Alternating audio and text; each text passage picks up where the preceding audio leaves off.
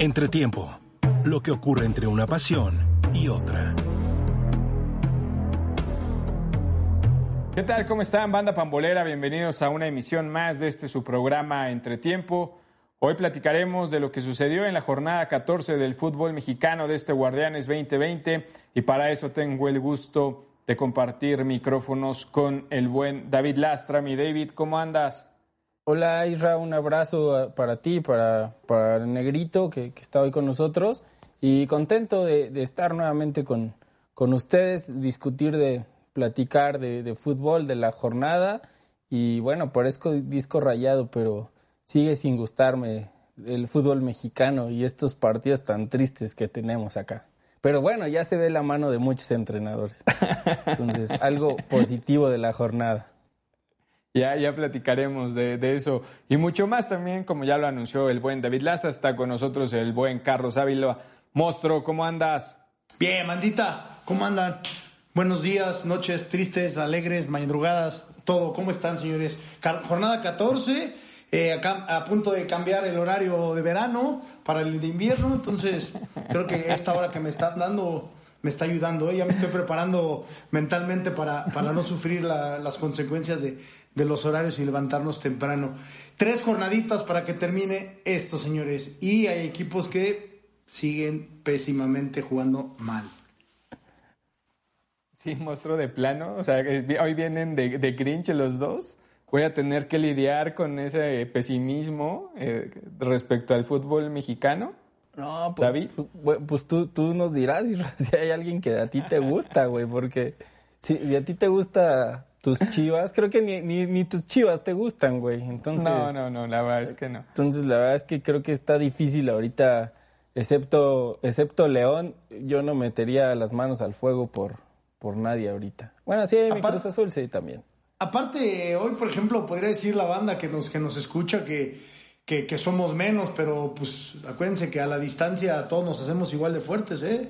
Hoy tenemos lesionados, hay una expulsión, entonces hay que remar, remar contra corriente.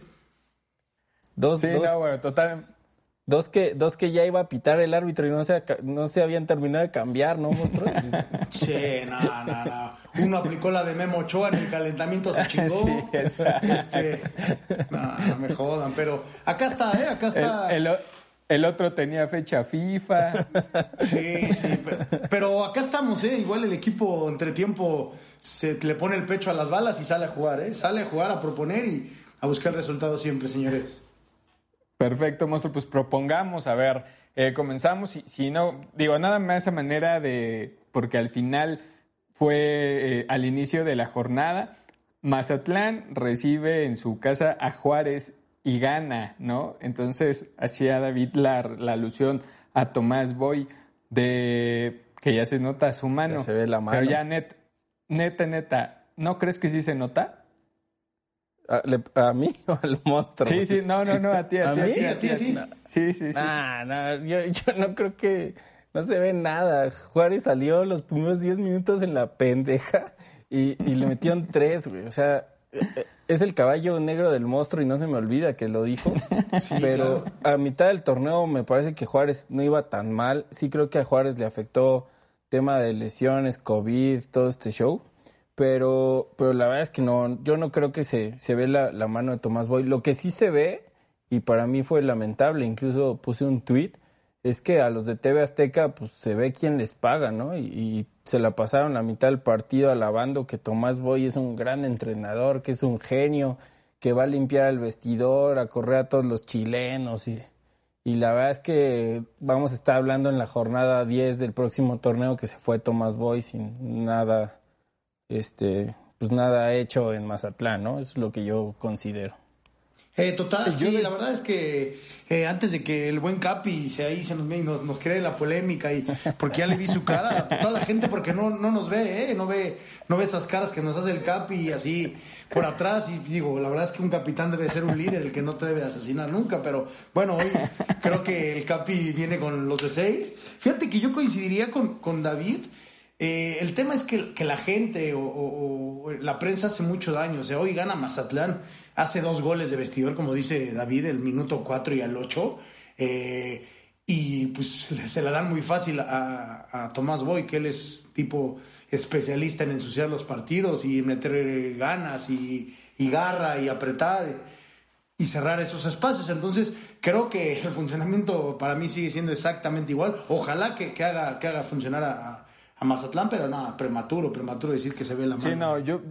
Mi, mi comentario iba en el sentido de que era tan pobre lo de Palencia, güey, que creo que no era como tan difícil que se notara un cambio, ¿no? Por lo menos en la cuestión anímica, no, no, o sea, evidentemente no, porque al final Mazatlán también termina pidiendo la hora, o sea, tampoco es que haya apabullado a, a Juárez, pero más bien era en ese sentido el comentario, ¿no? De que es tan pobre lo que, lo que ofrecía ese Mazatlán de Paco Palencia que la mano de, de alguien, ¿no? En este caso de Tomás Boy, y justo un poco lo, lo, lo que decía David con el tema de de todos estos comentarios que hay alrededor, ¿no? Ah, nos, siempre nosotros, por lo menos aquí en Entretiempo, nos quejamos de que estos sean cíclicos, estos entrenadores o reciclados y demás, que no haya eh, apuestas un poco más eh, variadas pero tiene mucho que ver porque el entorno que se forma alrededor de un hombre pues pasa por este tipo de, comentarios, ¿no? Y, sí coincido en que el desempeño de Mazatlán pues no, no fue nada del otro mundo. Yo, yo, yo creo que lo, lo, único que hizo fue poner de inicio a Zambeso, que creo que no venía jugando de titular.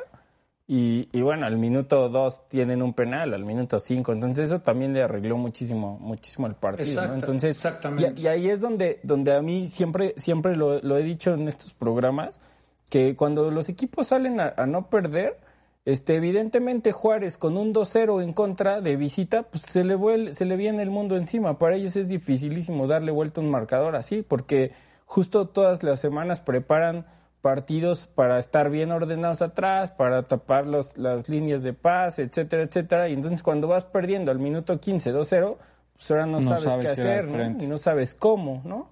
O, esa impresión me da. Entonces, pues creo que se volvió un partido muy fácil para, para Mazatlán caminando, ¿no? Exactamente, y aparte eh, toco el tema, eh, y, creo que aquí en, Entretiempo lo hemos dicho, digo, aparte de que es, eh, yo creo que que, es muy cierto porque este programa siempre dice la verdad. Somos unos tipos profesionales que no nos pagan, como dice David, ni, ni, nada por el estilo, con que nos casemos con alguna empresa o algo.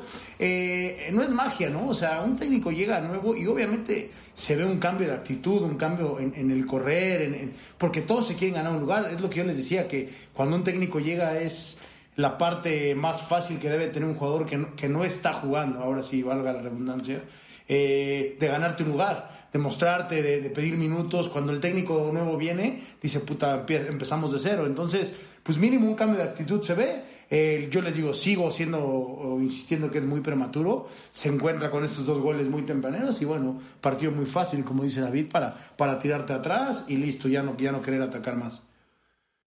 Sí, totalmente de acuerdo, Mimos. Eh, pero bueno, dejemos a, Mazatlán, ya veremos qué, si, cuánto le dura este cambio anímico a Tomás Boy, que bueno, ya podrá decir que ya los metió, que está a un punto del repechaje y eso también eh, a veces confunde y nubla cualquier juicio que se, que se pueda generar.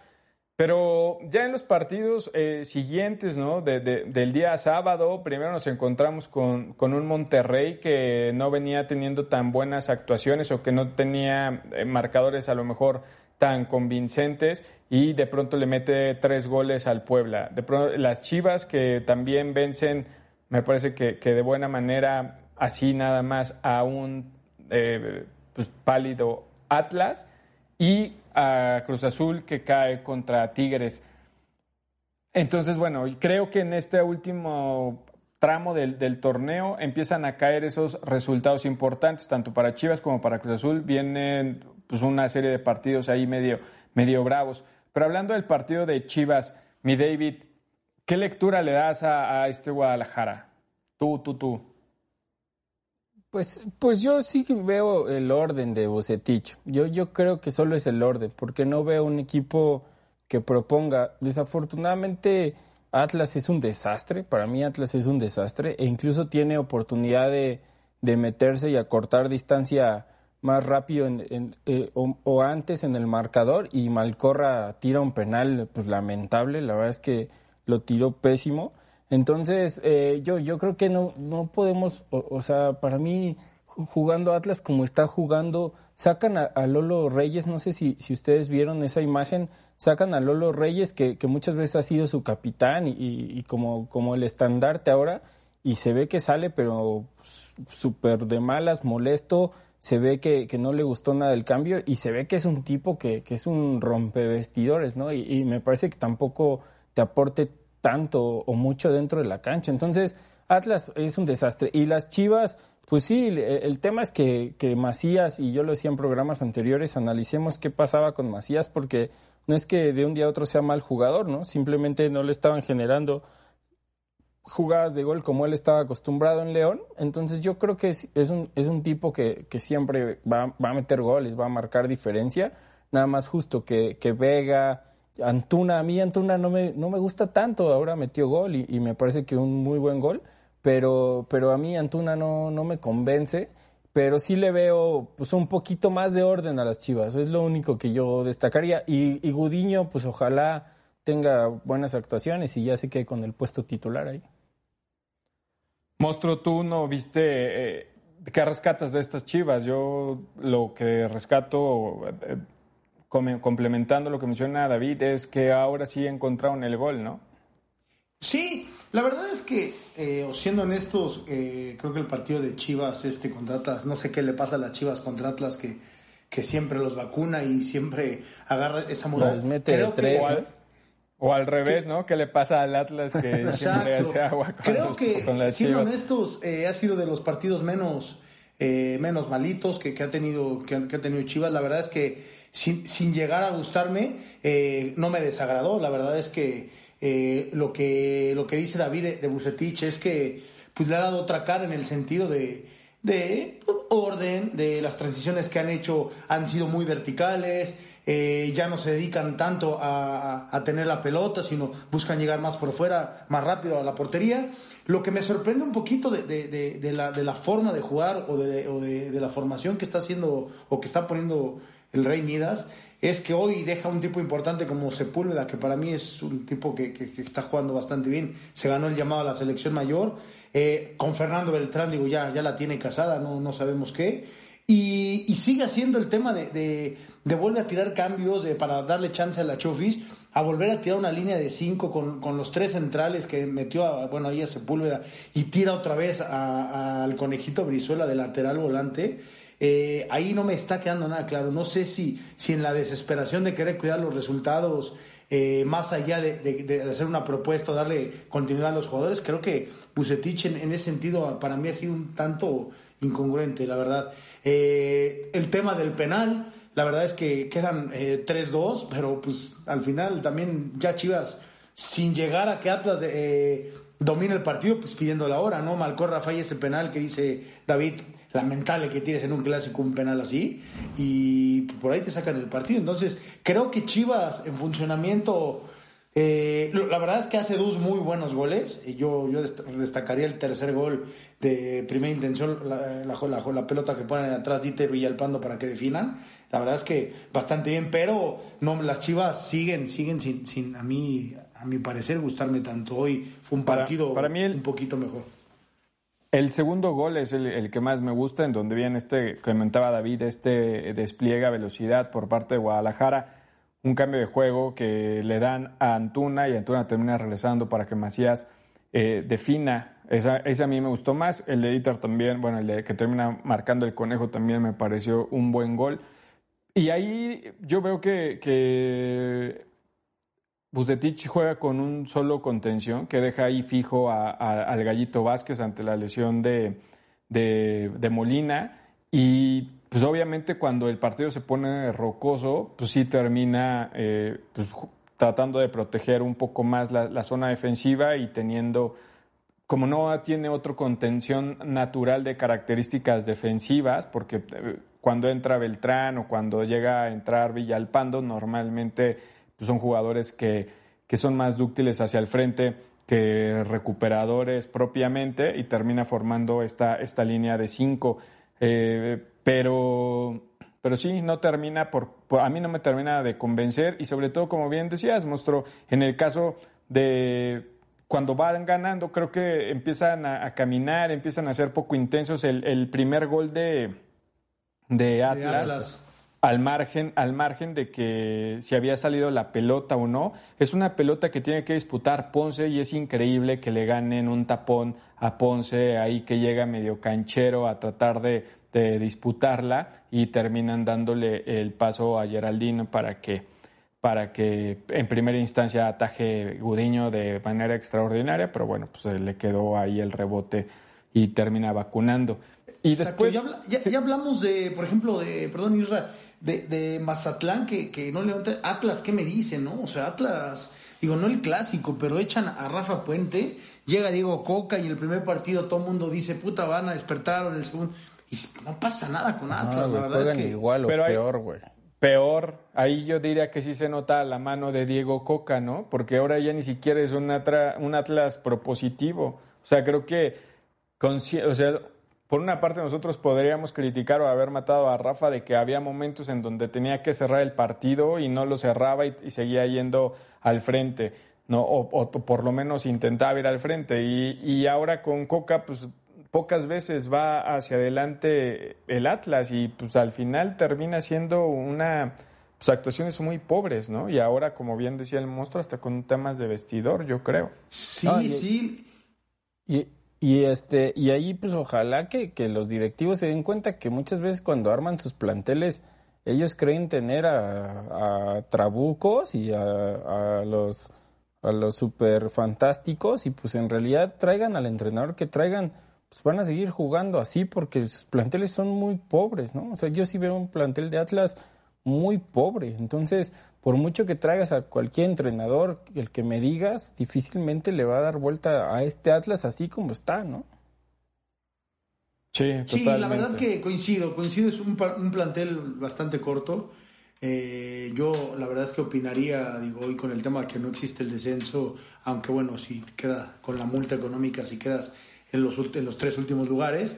Pero yo me basaría, la verdad es que yo, si tuviera ese equipo, trataría a lo mejor de, de, lucharla con los directivos y tratar de darle medianamente oportunidad a los chavos.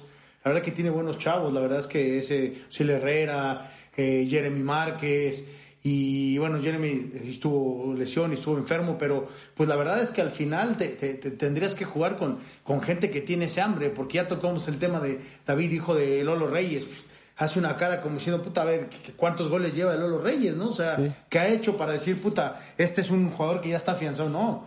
Y la verdad es que Javier Correa en punta, Malcorra, este, el mismo Geraldino, pues son jugadores que, que, son extranjeros y que la verdad es que no han rendido en, Atlas. Entonces, tendrían que buscar eh, soluciones rápidas, yo creo.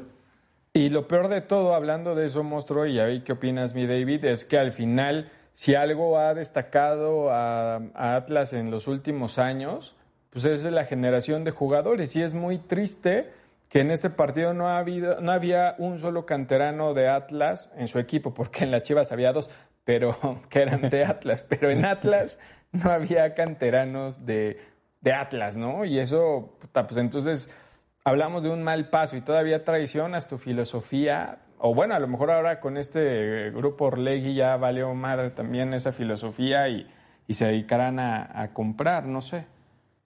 Eh, pues sí, o sea, seguramente, y, aparte eh, con nuestros compañeros Juan, Monstruo, que están metidos en, en temas de selecciones menores y categorías inferiores, este Sabemos que Atlas tiene buenos equipos en, la 15, en la 17, en la 20, o sea, siempre tiene buenas, eh, buenas actuaciones y buenos chavos. Entonces, pues es un, es un tema de oportunidad, como lo dice el monstruo. Entonces, si no es ahora en donde los, los, los extranjeros no te aportan nada, porque Giraldino lleva un gol en toda la temporada, o sea, me parece increíble, y, y se lo metía a Chivas. Este me, me, parece increíble. Entonces, pues, pues ¿cuándo le vas a, dar oportunidad a los jóvenes, no? O sea, no le vas a dar nunca. Entonces, yo sí creo que, que se equivoca la directiva de Atlas en todo. Eh, se ha equivocado en todo y pues evidentemente no le va a resultar. Como dijimos, seguramente no va a terminar el torneo o en las primeras dos, tres fechas lo van a volver a correr y así seguirá Atlas mientras no arme un buen proyecto, así se va, se va a ir Atlas. Y no, y no nos extrañe que que en dos, tres torneos venga Caixinha al Atlas, ¿no? Que es de toda la confianza del grupo Orlegui y entonces va, va a pasar exactamente lo mismo. ¿Y qué pasa? ¿Qué me dicen de, de, Ibarra? Renato Ibarra es, parece que es el hermano, ¿no? O sea, parece que no es ni Romario Ibarra el de Pachuca, me parece que este es un tercer hermano que se, que se perdió. Oye, Negrito, ¿y no lo viste incluso hasta como gordo, güey? O sea, yo, yo hubo dos, tres tomas que lo vi hasta gordo, güey, que dije, no manches, este güey, ¿qué le pasó, güey? Sí, sí, sí, totalmente. Venía, eh, venía inflamado del viaje porque yo lo vi con, con Ecuador y a los dos, ¿eh? Tanto a Romario. como a Renato y es una versión diferente, digo, tampoco nada del otro mundo, no, no al nivel que lo llegamos a ver con América, pero, pero sí con Atlas. Un mejor. sí, pero muy, muy lejos de, esas mejores versiones, ¿no? Sí, pero yo sigo, perdón que, que siga insistiendo con este tema, pero de los extranjeros de, Atlas, ¿qué cantidad de extranjeros tiene? Luciano Acosta lleva 13 partidos jugados, dos goles. Javier Marcelo Correa 14 partidos jugados, un gol. Entonces, eh, es increíble, es increíble que, le sigan dando tanta oportunidad y que si ven que no hay solución, eh, igual vas a perder, ¿eh? Dale chance a los chavos. Ya tocamos el tema de la 17, de la 20 ¿No creen que en, la 20 haya un delantero que, pueda medianamente, si le das minutos, competir igual que, estos extranjeros? Que, ojo, eh, no mato, al final eh, hay extranjeros que, que, valen la pena que estén acá, pero ya cuando te dan oportunidad durante dos torneos o un año y al final no rindes, torneos y no pasa nada. Exactamente. Entonces, creo que ahí sí, sí, Atlas está equivocando en el tema o de escoger o de las decisiones y seguirle dando oportunidad a quien no, no te va a responder. Y eso me parece que en la era de Rafa Puente, por lo menos sí había como un poco más de confianza sobre la gente que, que estaba, que venía de cantera, ¿no? O sea, de la gente joven. Y no sé, digo yo, difícilmente la, el orgullo y la soberbia que se maneja en el fútbol mexicano permitirá que algún día Orlegui le pida una disculpa a Rafa Puente pero es como darnos cuenta de que realmente, pues, este equipo, porque ya David ahorita tal vez llegue Caixinha, pero si llega Caixinha con este equipo, o sea, no creo que tampoco, o sea, este, trascienda, ¿no? No, no va a pasar nada. Yo, yo decía, llegue quien llegue con ese plantel, difícilmente vas a poder hacer. el tema es que tal vez si llega a Caixinha, sí los va a presionar para que compren jugadores de, de mejor nivel y por ahí puedan tener a lo mejor una actuación un poco más decorosa. Yo creo que se va a traer de, un reto se va a traer este. de regreso a Igor Lichnowsky, ahora de central de Atlas. sí, sí, sí. lo hizo viajar a, lo hizo viajar a, Arabia o no sé dónde. Arabia, sí. Y se lo va a regresar, güey. Bueno, pues ya, ya que diste ahí esa, este, ¿cómo se llama? transferencia o esa, este, transición hacia Hacia el Cruz Azul, pues platícanos, mi David, qué fue lo que pasó en la cancha del Estadio Azteca. A ver, a la gente antes de que David opine ese partido, eh, estamos hablando que, que, sí, que hoy tenemos hombres lastimados y expulsados, hoy tenemos dos o tres hombres menos, pero vieron la transición que hizo David, o sea, recuperó y cambió y dijo, nos quedamos a... Este equipo es, está para jugar, para jugar y, y ahorita que, que, que David defienda ahí a, su Cruz Azul, bueno, tendríamos que debatirle un poquito, ¿no? Así que, perdón por interrupción, mi David, pero va a darle. No, no, qué grande, monstruo, qué grande. Y, la verdad es que Cruz Azul, poco que hablar, este, poco, poco de bien. Me parece que se le están acabando las ideas a, Cruz Azul al frente. Eh, los rivales, los rivales le han, le han, le han jugado, le han sabido cerrar los, los circuitos. Y a mí el punto más importante y sus dos o tres peores partidos los ha dado cuando deja solo a Cabecita arriba. Ha quitado a, Santi por echar más medios. En esta ocasión optó por echar a Rivero, a Orbelín, este, entonces puso a, a Yotun, a Romo, entonces echó muchos medios y, y, a, Cabecita arriba solo necesita alguien que le genere espacios, porque a él le gusta esa libertad de, de arriba tener a alguien con referencia de marca, como lo hace Santi, para él tener un poco de libertad en los espacios. Entonces, Creo que ahí se equivoca Siboldi y sus dos, tres partidos que le ha pasado eso es cuando, cuando ha quitado a, Santi. Y no, no porque sea Santi, hablo de, otro delantero que acompañe a, Cabecita. Además, creo que Santiago este, lo ha hecho bien, ¿no? Desde mi punto de vista, creo que lo, ha hecho bien. Entonces, eh, para mí ese es el tema con, con Cruz Azul. Ahora, se puede ir arriba en el marcador y, y bueno, falla, falla el penal cabecita en un, en un error de, de concentración para mí, porque se engancha con el tema de Nahuel y, sus, y sus nahueladas. Y, y él, él me parece que, que, se engancha, pierde la concentración y bueno, ejecuta mal el, el disparo al final, ¿no? Sí, sí, la verdad es que coincido con, con Lastra, con el buen Lastra en, en, en el tema de... Eh, me parece que hoy, la, hoy la, la formación que pone Siboldi queriendo poner un 4-3-3 con disfrazado porque Orbelín y, Alvarado este pues no, no, no te ayudan a, a marcar. Orbelín lo tienes que tirar y darle pelotas que te venga atrás y te genere. Entonces deja una ref, un referente en punta nada más como es el cabecita. Hay muchísimo espacio, hay muchísimo eh, eh, espacio entre, entre la segunda zona y la tercera que cuando recuperaba la pelota Tigres, pues Cabecita no te venía a ayudar, entonces te hacían en el centro, ya saben que Tigres es viejo lobo de mar. Eh, me sorprende hoy el Tuca que, que mete de inicio al diente y mete de inicio a Leo Fernández, dije se van a hacer un desmadre, y tiró a Leo Fernández por izquierda, entonces hoy el diente ahí pivoteando con, con Guiñac, y pues bueno, el diente sigue metiendo goles, sí. eh, rocosamente otra vez eh, Tigres, eh, falla un penal ahí, este, cabecita. Y no sé si lo, si lo toqué en este chat o, o en otro de, de, entretiempo que es VIP, que creo que no estoy, pero ahí, por ahí vi mensaje. yo, yo, creo que, yo creo que el que no está soy yo, monstruo, porque, porque, no porque a mí llegaron, no me ¿no? llegó, güey. y pero, yo le decía, yo decía a un amigo, decía, es que, pues sí, hoy Jonathan, el cabecita falla un, un, un penal pero los, los, equipos grandes de jerarquía no te van a fallar. Entonces Tigres sin jugar bien, te hace un gol ahí el diente que, que, que no pensabas que le iba a pegar la, donde la mete y pues Guiñac te asesina. Es, sí, es, te, eh, te, rompe el partido el diente, la verdad, con totalmente, esa te condicionan, te condiciona sí. porque eh, yo tengo una anécdota ahora en el último torneo que, que, que, fui a jugar con los chavitos de fútbol base de formación, un, un torneo en Estados Unidos. La verdad es que eh, pues, buenos jugadores hay en, Estados Unidos y nos tocó un equipo de, de Estados Unidos eh, que tenía ahí latinos, todos jugaban bien, pero de repente eh, tenían adelante dos fieras, eh, dos, dos, chavitos de, de raza africana, de, raza negra, que decían, no, es que, o sea, no puede ser nada, porque estos te condicionan el partido, o sea, te agarran una pelota y sí. no hay manera de pararlos. Entonces, así son estos dos, estos te condicionan un partido cuando medianamente lo tienes ahí eh, eh, rocoso y luchándola y, cuando no hay, no hay, pelotas de gol te, vacunan dos. Entonces, pues es eh, la jerarquía de, jugadores y de equipo grande. Yo, a, diferencia de lo que vi de Cruz Azul en, en, la jornada anterior, hoy me parece que también a este, a este Tigres por momentos lo domina, pero no, no termina esas jugadas o no termina por por marcar y creo que es una clara evidencia el que lleve tres partidos sin marcar un gol, pues que está peleado con el gol, ¿no? O sea, no sé si David decía del de cabecita, primero en esta eh, soledad que de pronto se encuentra, esta falta de concentración o de personalidad, porque al final Nahuel termina comiéndoselo, en mi, en mi opinión.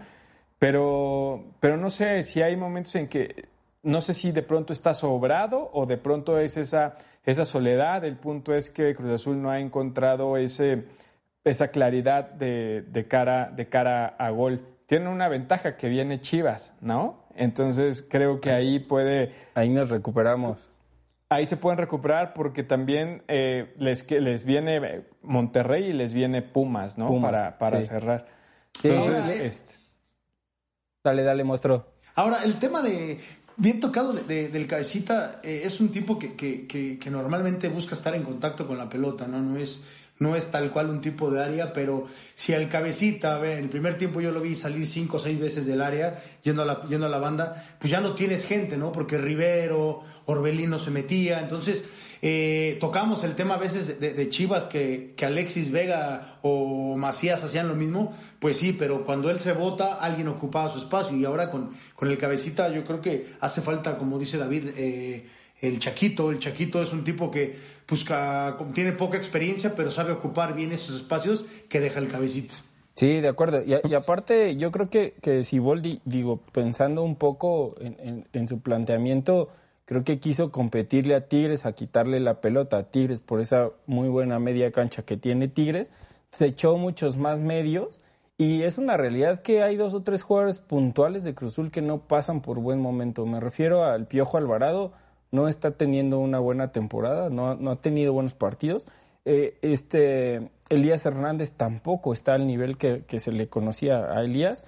Entonces por ahí Cruz Azul está flaqueando, porque incluso Misael Domínguez, que ahora no, no estuvo, este, Misael Domínguez, pues también, también yo, yo decía que de titular no ha dado el ancho. Entonces, yo sí creo que tiene que poner eh, arriba dos y, tratar de, de, que sus medios le lleguen o le, le lleven más pelotas a, a, sus delanteros, pero no sacrificando un delantero, porque ahí creo que pierde mucho Cruz Azul. Tiene, tiene toda, toda, toda la razón de, del mundo en el planteamiento que a lo mejor de inicio se para con. eh, Yo le decía que un engañoso 4-3-3 que se termina convirtiendo en 4-5-1. De acuerdo. Eh, con los cinco, con cinco volantes en media cancha, pero de no, no te sirve, es, lo que yo les decía, o sea, no te sirve que, que tengas cinco volantes en media cancha y, y Tigres cuatro, cuando de esos cinco realmente solamente tres son que los que tienen marca, que era Luis, eh, Luis Romo, eh, a lo mejor este Yo- Yotun.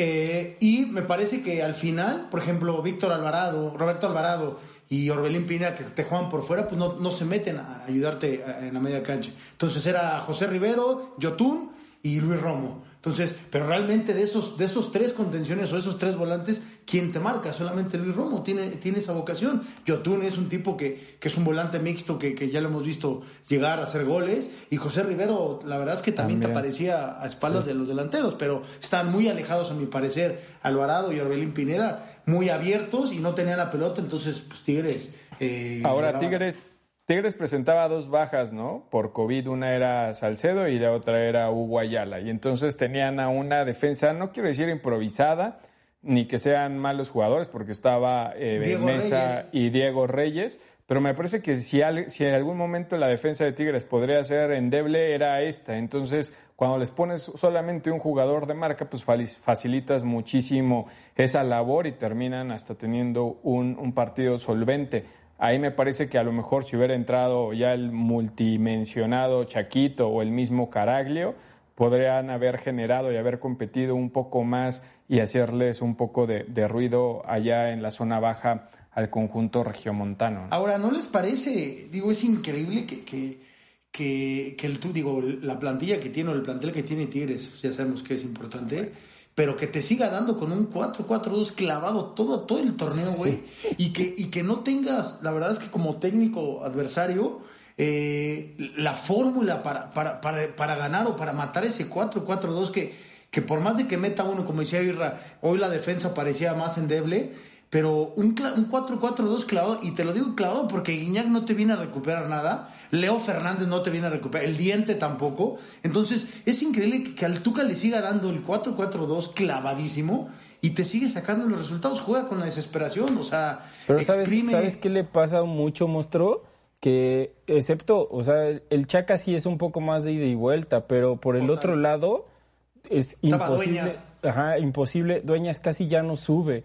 Entonces su línea se queda siempre bien paradito atrás y, y difícilmente tomas a Tigres mal parado, ¿no? O sea, Y, y es que sí, yo, por ejemplo, a Tigres, a diferencia de lo que hice el monstruo, y, lo, y te, te interrumpo nada más porque ahí me parece que, que- que- bueno, creo que vemos algo parecido, que de pronto Tigres juega ya con línea de cinco, o sea, cuando está Hugo Ayala, cuando está Salcedo y cuando en el partido, si no estoy mal, contra San Luis, jugaba eh, Pancho Mesa, ¿no? Estaban ellos tres y de pronto metía incluso a Aquino como una especie de, de- de carrilero por un lado y por el otro lado el Chaca y de pronto en este partido con Cruz Azul se metía más eh, Pizarro como un tercer defensa cuando eh, replegaban eh, líneas. Y, y, bueno, ahí eso es lo, lo que yo vi en estas variantes que sí yo ya empiezo a notar del Tuca. No, y tengo mis dudas, Mirra, te voy a decir por qué, porque perfectamente analizado que, que Dueñas eh, no, no se va, el que se va es el Chaca y se quedan, en vez de eh, la línea de cuatro, se quedan con tres y solamente Pero se en mete este, un en este partido, en este partido, en el de Sí, Cruz sí, Azul. sí, sí, en este, yo hablando del Sí, sí, el sí, de San no, Luis, la no, verdad es que no me este. acuerdo. En, en el de San Luis y no me acuerdo cuál fue uno anterior allá en el volcán, en donde tiene ese mismo planteamiento, pero estaba Hugo Ayala y estaba Salcedo. Hoy, hoy no, y por eso creo, hoy sí coincido, porque incluso la posición de, de, Dueñas es más por la banda.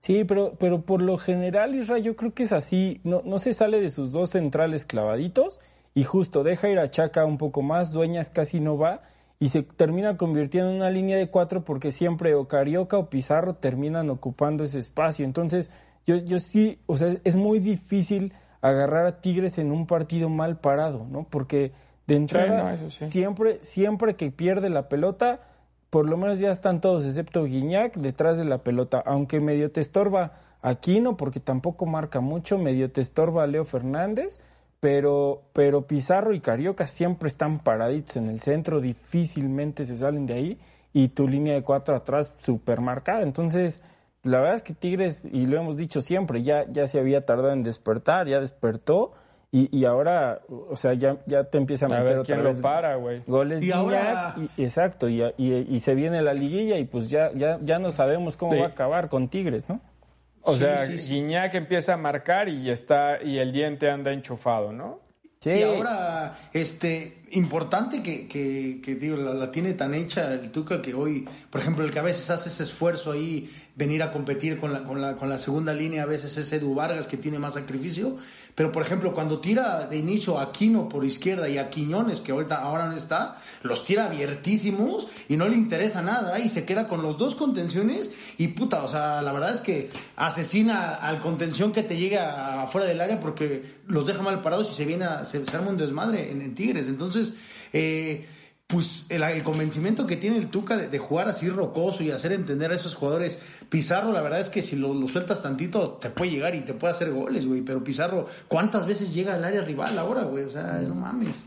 Es Y es que no sé si recuerdan el partido con, con Chivas, en donde le gana la. donde Chivas realmente lo que aprovecha son los espacios que dejaba. Entonces me parece que ese Chivas exhibe la debilidad de, de Tigres, que es, y se- es algo que incluso aquí se ha comentado y David lo ha señalado de, de forma muy puntual, que Tigres empieza a ser un equipo viejo. Entonces, a lo mejor Hugo Ayala, el mismo Dueñas, ¿no? No son jugadores rápidos. Salcedo no es un jugador rápido. Y hoy tampoco. creo que, sí, y hoy creo que prioriza todavía aún más el mantener ahí una línea muy fija, porque incluso en lo que yo veo, ¿no? Que ya me acordé cuál es el otro partido contra Monterrey, ¿no? Monterrey y después contra San Luis, sí veo que quedan esos tres centrales como muy marcados, ¿no? Que es eh, porque jugaron los, los tres Salcedo, Hugo Ayala y Mesa, o más bien Mesa en el centro, Hugo Ayala por derecha y Salcedo por izquierda. Y entonces le da mucha solidez a esa, a esa zona de- defensiva. Hoy las circunstancias sí vuelve, a, en mi opinión, a un 4-4-2 que, tradicional que bien mencionas, Mos, o que coincido contigo, pero igual, ¿no? O sea, en donde queda a lo mejor amarrado este Dueñas y donde incluso, como comentábamos, de pronto Pizarro termina ahí metido y, y al final una solidez defensiva muy importante y arriba pues te arman la fiesta los que ya mencionamos, güey, porque la calidad es bárbara. Totalmente. Totalmente. Son, son jugadores que eh, diferentes, ¿no? Guiñac es un tipo diferente, se ha hablado, no le gusta perder ni el tenis balón, entonces es un tipo que totalmente se toma esto en serio, se prepara siempre bien, entonces es un, es un güey que al final, o un jugador que, que, que es determinante, ¿no? Un jugador diferente que, que no te toca pelotas a lo mejor en 30 minutos y la que toca la va a meter. Entonces, por eso es, es Guiñac, por eso tiene esa jerarquía, por eso los árbitros lo respetan, por eso los Sí. rivales lo respetan. Y a eso voy, porque también en las divididas, güey, te las gana Tigres. Y ahorita te, doy la palabra, mi David, porque no están hasta la madre ya de Nahuel. O sea, jugada, cada, cada partido, cada vez que puede hace una marranada y ahora no fue la excepción. Nos había- habíamos comentado en programas anteriores en que todos los penaltis que se estaban marcando en la liga casi en automático era amarilla. Contra Nahuel no sucede eso, ¿no? No, no le sacan amarilla. Después viene toda la mamarrachada que hace de hincarse y todas esas jaladas. Y es- se gana una... O sea, güey, neta, neta, no sé qué necesitan hacer para que, para que ya los árbitros le pongan un estate quieto. Cabeza ¿no, fría? Capi, O- cabeza o- fría. o- Sí, exacto, tema- o yo ya tema- me estoy calentando. Sí, yo creo que ya te lo quieres putear, pero no, el tema, el tema es que como jugador y como contrario, pues no te debes enganchar y creo que Cabecita justo hasta le dice de, de pues ya, profe, ahí déjalo, ¿no? O sea, si él quiere estar hincado, déjalo.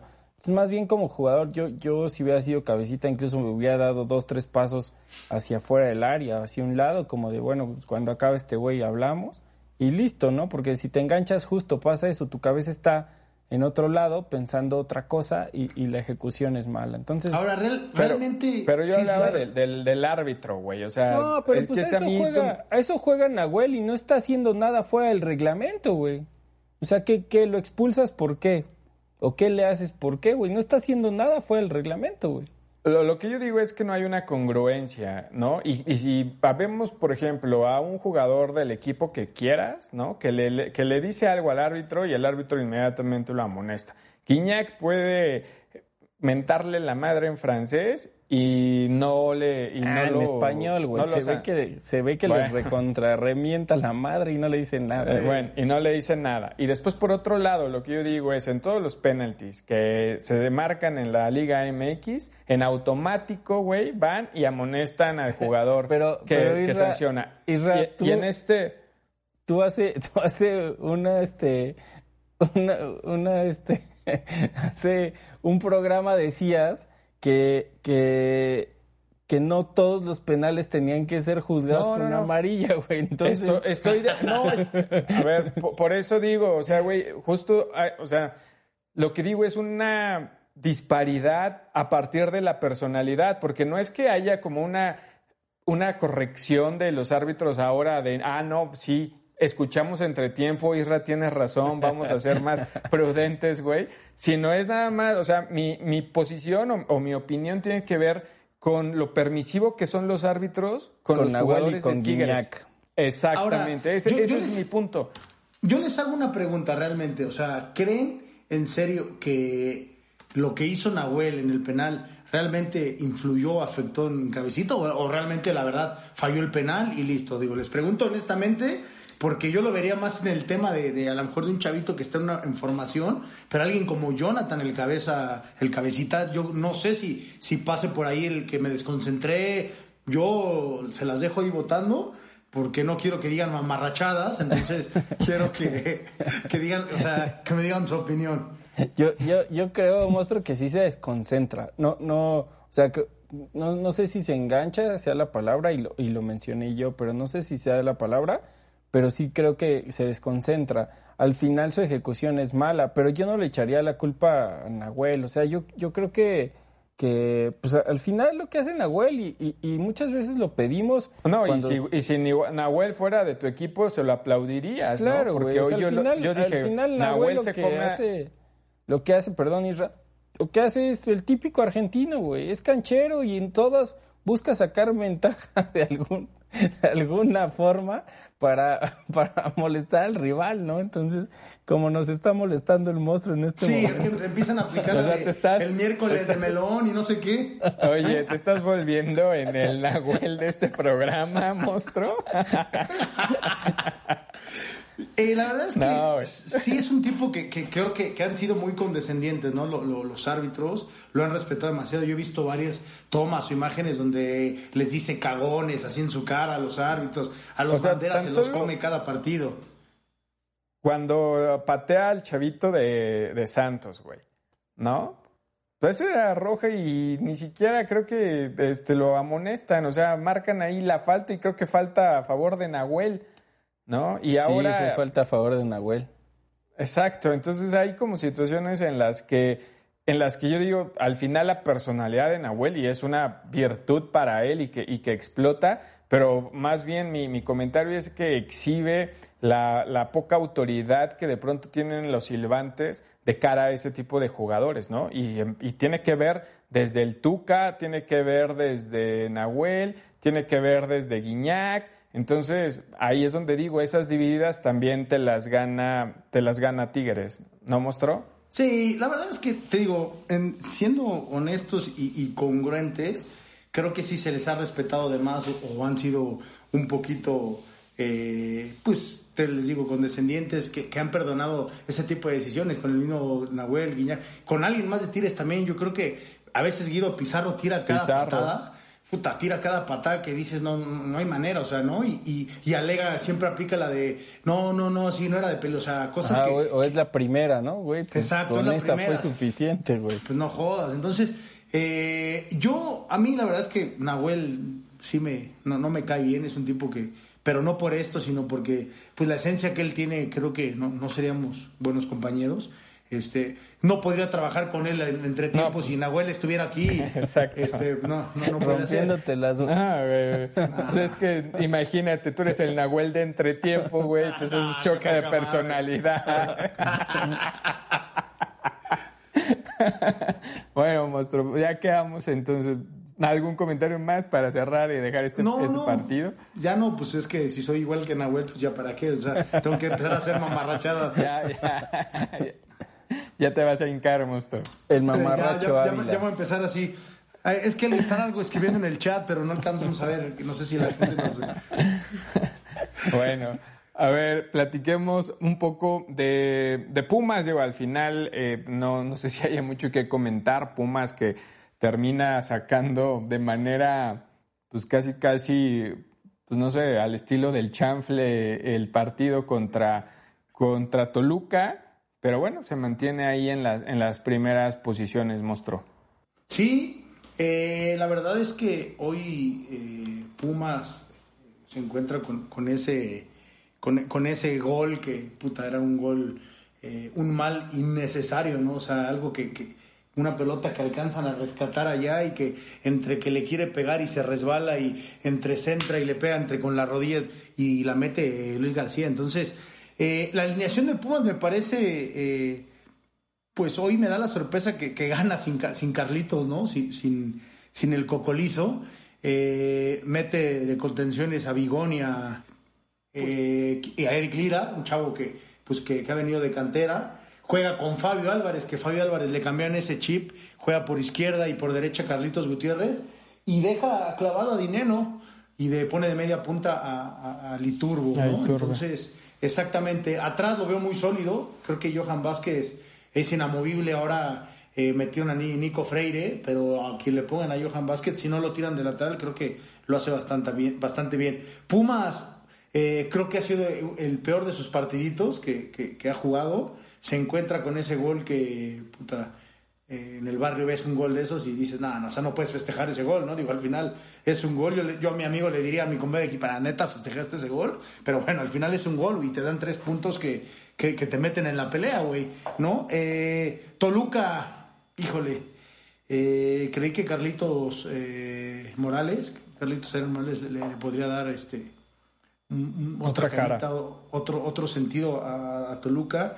Trae una, trae un licuado atrás con Maidana que sacó a Chavito de Sartiaguín que, que yo decía que le hacía falta mucho, eh, mucha experiencia, pero pues Toluca sigue jugando a individualidades de Zambuesa y si Zambuesa no anda, no te genera nada, ¿eh? Toluca no te genera una sola jugada. Hoy mete ahí a dos contenciones clavados con eh, Toño Ríos y, y, y ¿cómo se llama? El, Y William. Silva. Entonces, eh, pues no tiene malos jugadores Toluca, no sé qué pasa en el funcionamiento de Toluca, pero tiene un plantel, pues no sé si para estar en los primeros, pero no para estar así, güey. Entonces, eh, partido, la verdad es- es que... ¿eh? Y Michael Estrada, que con su selección también buen, este, muestra buenas cosas y que viene acá y, y también termi- lo vi como muy atrabancado, aunque me parece que por ahí tiene dos jugadas de gol importantes, otra vez Talavera en un- una muy buena actuación. Caso contrario de lo que vivió este, Luis García, irónicamente en este, eh, en este cambio, pues hoy se, si hubiera estado Talavera del lado de, de Toluca, la historia tal vez hubiera sido diferente, ¿no? Porque difícilmente hubiera cometido un error como el que cometió Luis García. Como quiera que sea, pues ahí Pumas se mantiene, se mantiene en segundo lugar de la tabla general y pues, pues contra todo pronóstico, ¿no? Yo, yo, yo llevo diciendo todo el torneo que, que Puma se va a caer, se va a caer, güey. Y ya, ya va a acabar el torneo y, y- y el único que se va a caer es el Cruz Azul. Entonces, este, no, no, no veo que, que Pumas pues cada vez parece más sólido, no me gusta, la verdad es que a mí sigue sin, sin gustarme, sin convencerme, pero parece que, que se ve más sólido, he dicho que su media cancha es una de sus fortalezas y Talavera pues la verdad es que les ha hecho les ha hecho un gran torneo y, y, en mucho creo que Talavera es quien ha quien ha puesto a, a, Pumas en estos puestos, ¿no? Entonces, ojalá para la afición auriazul, que, que tenemos muchos amigos este ahí de la de la Rebel o, de los borrachos auriazules, ya no sé cómo se llaman, este siga siga con, este buen paso, pero a mí sigue sin, sin convencerme el tema de, de los Pumas. Sí, no, total. Bueno, digo, al final a mí me parece que Pumas está jugando a lo más eh, que puede jugar. O sea, al final creo que no, no le da para más. Tiene ausencias como, como bien mencionaba el monstruo de, Carlos González en el inicio, juega solo con Dineno. Eh, no sé, ahí me parece que, que no le podemos pedir más a, estos Pumas, eh, pero pues siguen sumando y está bien. Le vienen partidos también importantes, ¿no? Le viene el partido contra Chivas, le viene el partido contra, contra Cruz Azul. Y, y, veremos. De cualquier manera, yo pues ya es prácticamente un, bueno, no, no es prácticamente, ya es un hecho de que por lo menos ya tiene asegurado repechaje. Si se llegara a caer dentro de esos cuatro primeros lugares, este sería, estaría dentro de todas formas de ese repechaje. Sigo tocando el tema que les he dicho de Pumas, de que es muy, para mí, eh, pues muy rescatable o admirable o aplaudible el tema de la media cancha, ¿no? O sea, creo que Pumas, eh, si es, es Talavera, que ha sido, digo, parte eh, fundamental, pero creo que la media cancha ha entrado y salido jugadores. Sigue, eh, entra Vigón, Iniestra no está, está Eric Lira, meten a Fabio Álvarez ahí. Entonces creo que, que, la media cancha de Pumas ha sido un bastión importantísimo para que, que esté en estos lugares este, contigo, con los, las dos que, los dos fieras que tiene adelante y Talavera, pues bueno, es, es, una suma de todos los esfuerzos, pero la verdad es que no juega bien, Puma no juega bien y yo lo sigo, qué bueno que para la afición Puma, eh, ya saben que yo tengo ahí un, un pedacito de, corazón Puma, pero la realidad es que ha salido avante de, por la media cancha que tiene y, atrás está muy, muy seguro. Pero, pues entonces estamos hablando de que tiene muy buen portero, tú hace rato hablabas de que Johan Vázquez muy bien y de que Freire ¿no? Y luego de pronto David habla de la, de la media cancha y después tú hablas de la media cancha y adelante estamos hablando de que este Carlos González muy bien y que Dineno ahora en punta. Pues entonces estamos hablando de que todo el equipo muy bien, pero juegan mal, ¿no? Entonces juegan horrible, La verdad es que como conjunto juegan mal, güey, o sea, individualmente bastante bien el rendimiento de cada uno de los que yo, es que yo no sé ahí, por ejemplo, cómo te gustaría que jugaran. A mí me parece que ese Pumas es lo, más que te puede dar. O sea, no, no, no le veo como ah, tanto talento como. No, no, yo, yo cuando, cuando menciono que no me gusta, no es que quiera que juegue como el Barcelona o que juegue como el propio León. O sea, creo que no, no, es ni siquiera eso, pero que sí medianamente tuviera mayor protagonismo en los partidos, un poco de, de mayor tenencia de la pelota. O sea, eso es a mí lo que me gustaría de Pumas, ¿no? Y, no que gana y saca los resultados por, por jugadas circunstanciales. Ha tenido muchos goles circunstanciales Pumas. Entonces, e, eso es lo que yo, lo que yo no me termina de convencer Pumas, sin, sin llegar a querer que juegue como, como, insisto, como el León, ¿no? Bueno, si el monstruo falló en su caballo negro con Juárez, yo fallé con mi decepción del torneo porque eran los Pumas y, y pues no, ahí va. No se acabado, eh, güey, porque cada vez van más arriba y la decepción va a ser más grande. Sí, no, pero ahí Juárez hasta mitad ahí del torneo no lo estaba haciendo tan mal, ¿eh? O sea, la verdad es que Juárez... Yo, sí, güey, dije que mi caballo era San Luis y mira, mi, la decepción del torneo, güey. También, ¿sabes qué? Lo asesinó eh, que se, que se desgarró Nico Ibáñez o te está lesionado, puta, lleva tres jornadas sin jugar y, y si no es él o Quiroga, puta, no genera. Pero Quiroga en este último partido entró al minuto 90, güey. O sea, también mi, mi, Memito Vázquez, no sé qué, qué está pasando ahí con, con San Luis, que también, dicho sea de paso, rescata un partido que, pues, o sea, le viene este espectacular, ¿no? Para, para poder mantenerse ahí una jornada más. Oigan, porque vence de última. Nada más rápido, perdón, Isra. no sé si vieron, y, y, y se los pregunto a ustedes porque nosotros estuvimos en el programa del VAR, no sé si vieron el partido en Necaxa donde Malagón se adelanta como 40 pasos en el penal. No, no entiendo por qué no lo repite el VAR. O sea, no, Fíjate no que yo, yo lo que he visto del bar, güey, en esta. de- parece que, de verdad, de verdad, de- lo digo, parece que, que escuchan entre tiempo, güey, porque hablábamos de un exceso de protagonismo y ahora creo que se fueron a- al otro Al lado. otro o sea, esa, esa jugada era de, de- de repetirse Bueno, en el primero, partido de. primero el, el árbitro, yo, yo observé la repetición varias veces.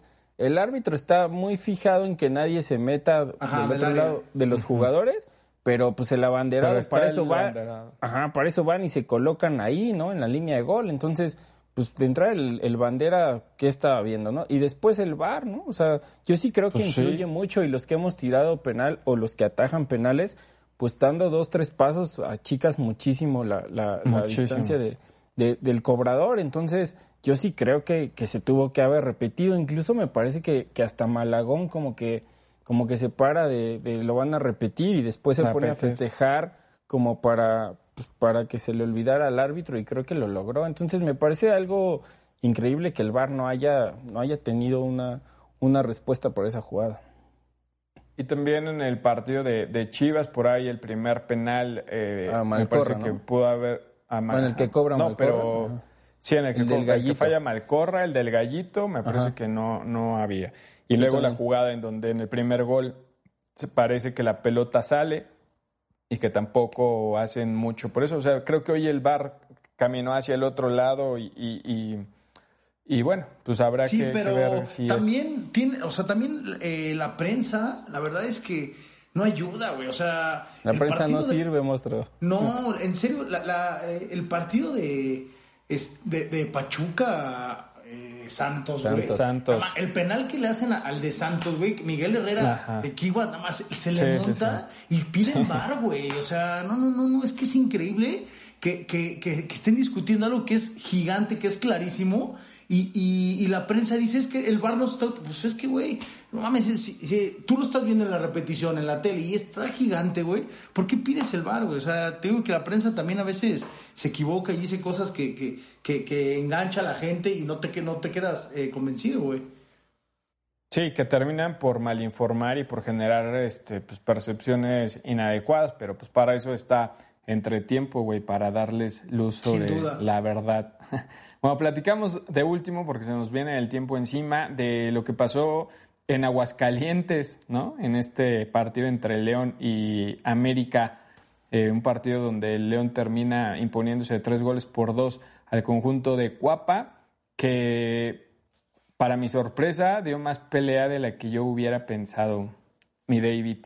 Pues yo, yo, yo creo que cuando mejor jugaba León y, y después de haber metido el 1-0 y cuando tenía el partido dominado, controlado, la pelota como le gusta a León, viene el gol de Córdoba, de, de América, un buen gol, pero que desde mi punto de vista América no merecía. Y este y ahí es donde América medio, medio se mete al partido, ¿no? Para mí León estaba jugando muy bien con, con un gol de Navarro de- al principio y, y la verdad es que yo, yo sí creo que León es el más consistente, el, el que mejor juega, que mejor le da trato a la pelota y el que busca la portería contraria. Ya para mí eso, eso es este de aplaudirse en estos tiempos de pandemia en nuestro fútbol. Entonces, la verdad es que yo no veo quién le puede hacer partidos a León y sí coincido contigo, Isra. Creo que el América se, no se veía en el papel que le hiciera dar un buen partido y, y- le hizo pues mucho mejor pelea de lo que parecía el América. No, aparte... Ah, eh, le, le dio la vuelta, ¿no?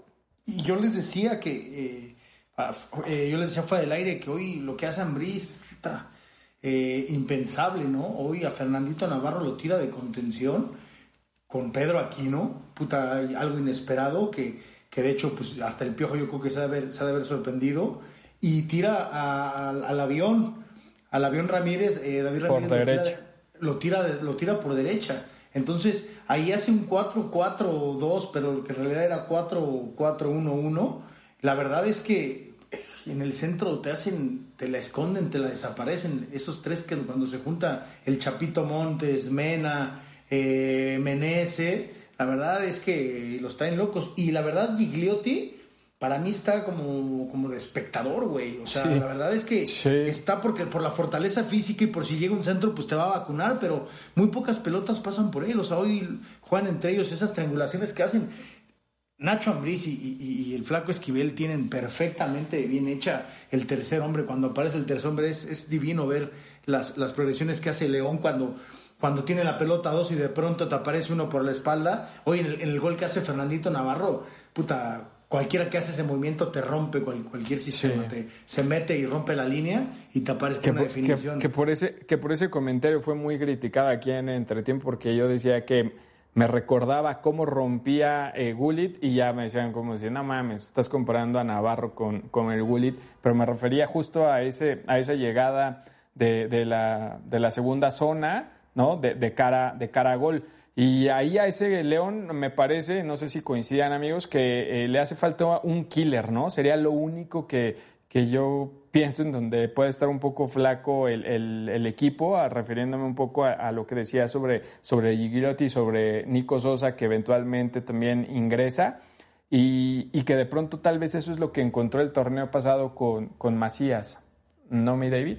Sí, yo, yo creo que Macías estaba perfecto en León, ¿no? Le hicieron mucho daño regresando a las Chivas, y la verdad es que era un chavo que tenía justo esta movilidad que no tienen Gigliotti ni, ni, ni el Killer, Sosa, entonces este sí creo que le hace falta un tipo así como mucho más flexible, por ejemplo un cabecita Rodríguez, que, que son, que sí son como referencias de nueve, pero no son clavados, ¿no? Entonces, y, y, y Gigliotti y, y, Sosa son más, más así, más nueves como, como Milton Caraglio, como Geraldino de Atlas, que son nueves de área, ¿no? Entonces, yo, yo sí creo que para el estilo de juego de, de, León, pues sí le haría bien un, tipo como, como en su momento lo tuvo con Ismael Sosa, que, que ahora anda en Pachuca, como de ese tipo de características. Pues con el mismo Leo Ramos, más goles, que también está en Pachuca. ¿Qué me dicen de Boselli, no? Exacto, ah, que, que era, pues era, era el, el, 9 ahí perfecto para, para el León, ¿no? Ahora, todos hablamos de, de, este León con Boselli, güey. Ah, güey, ahora, estaría metiendo 40 goles por torneo. Ahora, todos hablamos de, de del, del, León de, que trata la pelota, el eh, ofensivo, el que te pone el espectáculo, pero la parte de atrás, la verdad es que William Tecillo y Jaime Barreiro son pedazo de jugadores, ¿eh? Eh, hoy vi haciendo dos, dos cambios de... ¿no? Exacto, exacto, bueno, pero... Pero, eh, es que, te ganan todos los manos a manos, ¿no? Todos. O sea, es todos. Y, dificilísimo llevarlos, güey. Y yo los vi haciendo, por ejemplo, Tecillo, porque en Colombia era volante y contención en la selección, pero Jaime Barreiro hoy le vi haciendo trazos cruzados así de 30 a 40 metros que Eso iba a decir. O sea, o sea, no solo a la defensiva, sino para darle esa primera salida, no está... Sí, de posición la tiene muy clara. León la tiene muy hecha. También hace muy pocos cambios de, eh, pues en, su, en su formación. La verdad es que, pero entra uno y sale otro, como dirían en el barrio, entra uno bueno y sale otro más bueno.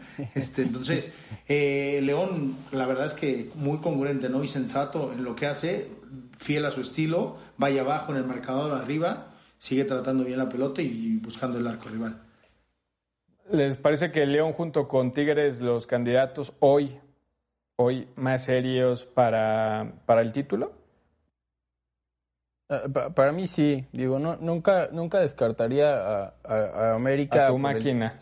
Ah, mi máquina, eso nunca, ¿no? Pero nunca descartaría a la América porque América de local en Liguilla siempre se hace fuerte, ¿no? Pero, pero sí, creo que ahorita León y, y Tigres son los candidatos a llevarse este Guardianes 2020 mostró.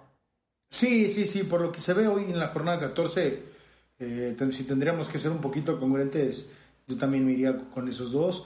Eh, yo no descartaría, no por cómo esté jugando, sino por el peso que tiene Rayados, también yo lo pondría ahí. Y yo le tengo fe, le tengo fe al azul, a que solamente estas dos a decir, perdón, monstruo, pensé que ibas a decir que le tenías fe a Tomás Boy, güey, que iba a resurgir al Mazatlán, güey. Le tengo fe a Cruz Azul, a pesar de que estas dos o tres jornaditas por ahí tuvo un pequeño eh, declive, pero creo que, para mí esos cuatro son... Pues, a mí me llama la atención el calendario de Chivas, de Cruz Azul, de Pumas y de Monterrey, porque entre ellos cuatro se enfrentan en las últimas tres jornadas, ¿no? Y me parece que el que mejor librado salga de estas tres jornadas, o sea, me parece que si Cruz Azul le gana a Chivas y por ahí le gana a, Monterrey y, Pumas, creo que sí va a llegar como muy embalado a la, a la recta final, ¿no? Digo que me parecería de alguna forma probable. Si Pumas igual vence a Chivas, vence a Cruz Azul, también creo que, que mantendría una línea ascendente y lo mismo con, con Monterrey, si vence a Chivas y vence a Cruz Azul, llegaría también de, buena manera. Me parece que esos partidos ya son partidos de, liguilla, entienden, en, la cuestión del nivel. Eh, y, bueno, a partir de ahí eh, creo que se pueden encontrar con un buen momento ya en la, en la fase final. Pero yo hoy sigo apostando por, por este par, ¿no? Por León y por Tigres. Un último comentario, mi David. Un último comentario, mi David agradecer a todos los que a, todos los que nos escuchan. Espero que mi máquina no se caiga y, y este y bueno, un abrazo para para el negrito, para Tirra. Este, un placer platicar de fútbol con ustedes. Igualmente, mi David, abrazo de vuelta. Y vamos con el mamarracho de este programa, ¿no? Este, el buen madre. Carlos eh, Nahuel Ávila. Increíble, ¿no? Uno, la verdad es que eh, como dirán A ver, monstruo, hoy, hoy es miércoles de entretiempo y según tú, hoy es miércoles de melón y melames. A ver, aviéntate uno, güey. No, no, es que de pronto tocaron el melón y melames, entonces dijeron que dijeron que, que, melón quiso el bistec y melames el chorizo y no sé qué tanto empezaron a decir, pero me están tirando mucho a mí, como dirán en el fútbol, ¿no? Entre, entre más lo juego, menos lo entiendo, ya no estoy entendiendo para quién estoy trabajando, pero muchas gracias a, toda, a toda la banda pambolera que nos escucha, un verdadero placer, un deleite siempre estar con ustedes, eh, compañeros, amigos eh, de vestidor. Eh, yo diría que hermanos de, este juego de la pelota. Eh, nos vemos muy pronto y síganla rompiendo en el fútbol, señores. Nos vemos muy pronto. Muchas gracias, Capirra, David. Un abrazo eh, pues a la distancia. y un abrazo a, los que faltaron, ¿no? A, nuestros, este, a los que están lesionados, a los de la fecha FIFA. Sí, sí, a, todos. Esto es un, un grupo. Esto es un equipo. Esto es un equipo. Sí, un saludo al, buen Chuchín, al buen eh, Mike, que anda ahí muy, muy trabajoso, afortunadamente, ¿no? Después de, este tema de pandemia donde se pone difícil, qué chingón que, que el Mike ya anda ahí rodando. También para el buen Alex Nava y para el buen JP. Amigos, un placer poder compartir con todos ustedes y poder platicar, divertirme con, eh, pues platicando de lo que más nos gusta y de lo que más nos apasiona. Y a ustedes, Banda Pambolera, muchas gracias por escucharnos, por sintonizarnos. Recomienden, compartan este podcast para que la audiencia eh, crezca, no sean cuida, cuida. Y pues nos escuchamos la, la, próxima ocasión. Les recordamos nuestras redes sociales. En Twitter estamos como entretiempo-net, en Instagram como entretiempo.radio y en Facebook como entretiempo. Ahí pongan cuáles son los candidatos para ustedes al título en esta recta final del torneo Guardianes 2020. Nos escuchamos la próxima ocasión. Mi nombre es Israel Esquivel. Esto fue Entretiempo. Adiós. Entretiempo. La parada obligada antes de la victoria.